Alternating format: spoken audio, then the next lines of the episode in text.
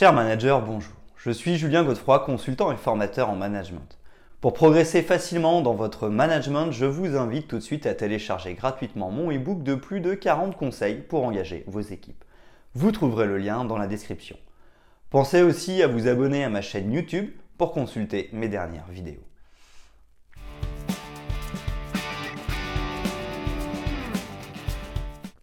En management ou en gestion de projet, il est nécessaire de s'assurer de la performance de son équipe. Chaque collaborateur doit avoir un rôle assigné, une organisation globale doit aussi être trouvée. Pour cela, l'intelligence collective doit se mettre pleinement en œuvre. Il est donc essentiel de bien comprendre comment se construit une équipe. C'est là où le modèle de Tuckman nous intéresse et va nous aider. En effet, ce modèle de Tuckman nous permet de comprendre le fonctionnement des équipes Ceci de manière chronologique, depuis la création de l'équipe jusqu'à sa dissolution.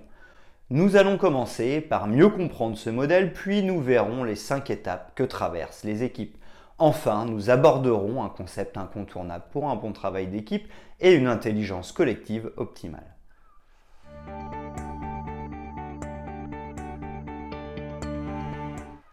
Modèle de Tuckman ou cohésion des équipes. En 1965, le psychologue Bruce Tuckman a réalisé des recherches concernant une cinquantaine d'équipes. Définition du modèle de Tuckman. Le chercheur met alors en place un modèle permettant au chef de projet de comprendre le comportement de ses collaborateurs au sein d'une équipe.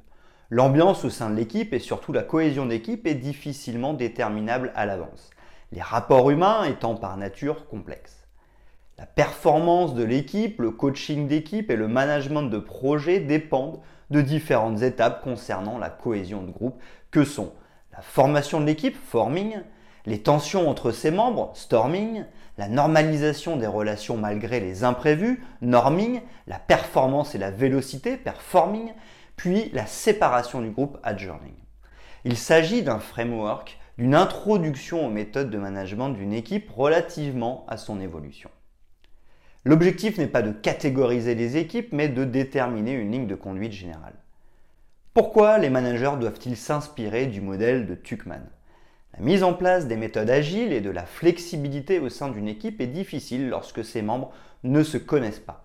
L'approche itérative est d'autant plus compliquée à mettre en place car les équipes de développement ne sont pas nécessairement à l'aise à travailler ensemble au début.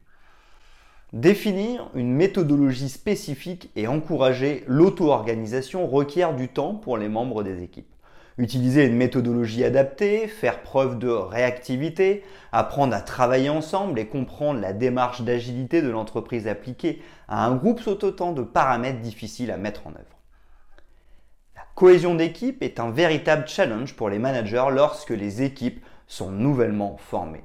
Une entreprise plus agile doit donc s'imprégner du modèle de Tuckman pour parvenir à insérer de l'agilité dans ses rapports de travail et gérer les sprints des équipes avec succès. Les pratiques agiles ne sont possibles au sein des équipes que parce que le modèle de Tuckman est compris, intégré et permet l'avancement rapide des projets.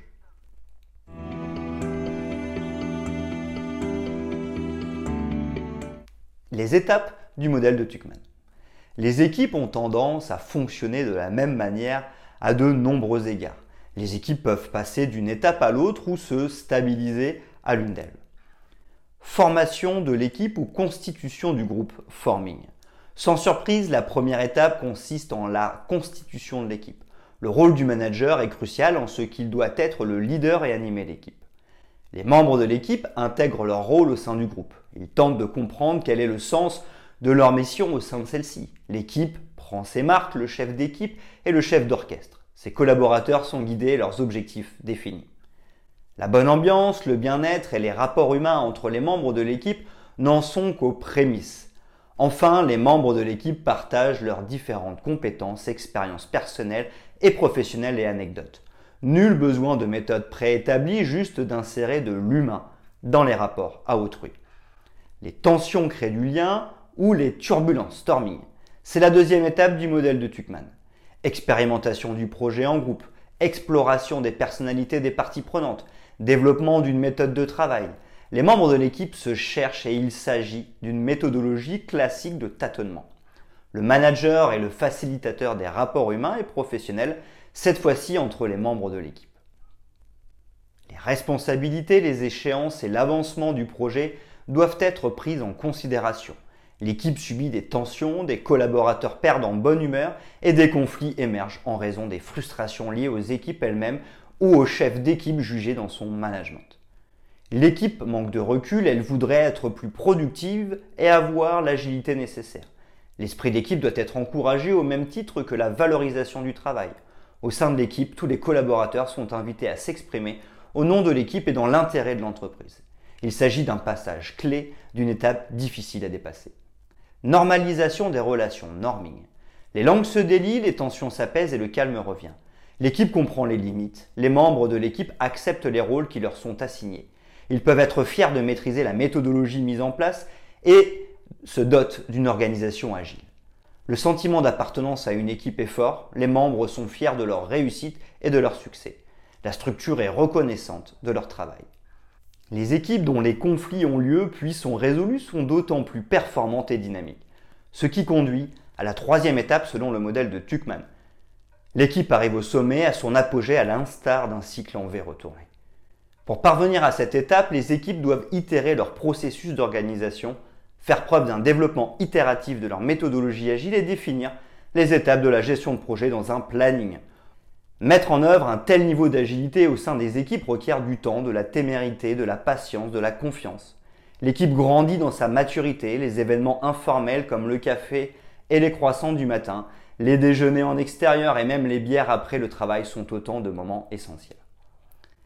Exécution, productivité et performance, performing. L'équipe dispose de liens solides et capable de coopération, agit vite et rapidement, prend des décisions éclairs et se comprend en 5 minutes tandis qu'auparavant elle avait besoin d'une bonne heure pour tirer au clair les informations requises. Les synergies apparaissent, le statu quo n'a plus lieu d'être, les collaborateurs comprennent et anticipent les rôles qui sont les siens pour les besoins de l'équipe.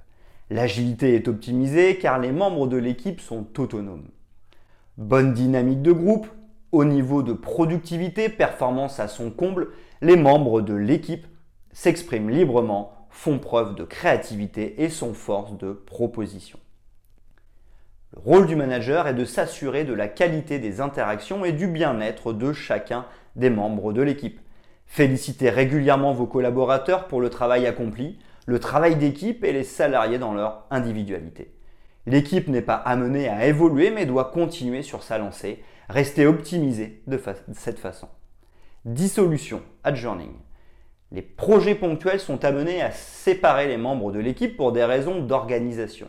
La mission est terminée, les objectifs de l'équipe ont été atteints et l'essence même de l'équipe n'existe plus. Les collaborateurs vont faire partie d'autres équipes.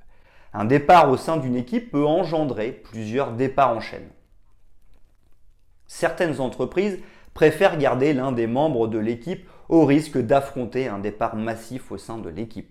Plus le collaborateur est apprécié au sein de l'équipe, plus le risque est réel. Pensez au pot de départ car il peut être un moment de reconnaissance fort.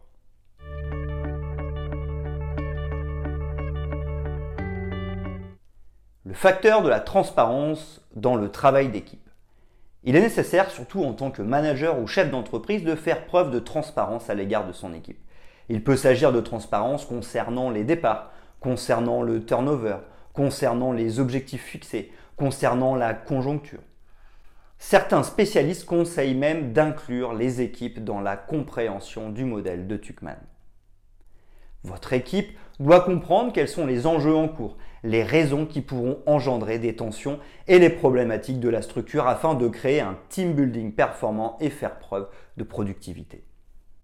L'équipe peut sincèrement faire des miracles en termes de créativité. Il est donc nécessaire de soigner les relations entre ses membres afin de tirer le meilleur parti de l'intelligence collective. L'esprit d'équipe ne se crée pas du jour au lendemain. La compréhension, la consolidation, les relations professionnelles et amicales et le temps surtout sont autant de facteurs qui permettent de le renforcer durablement.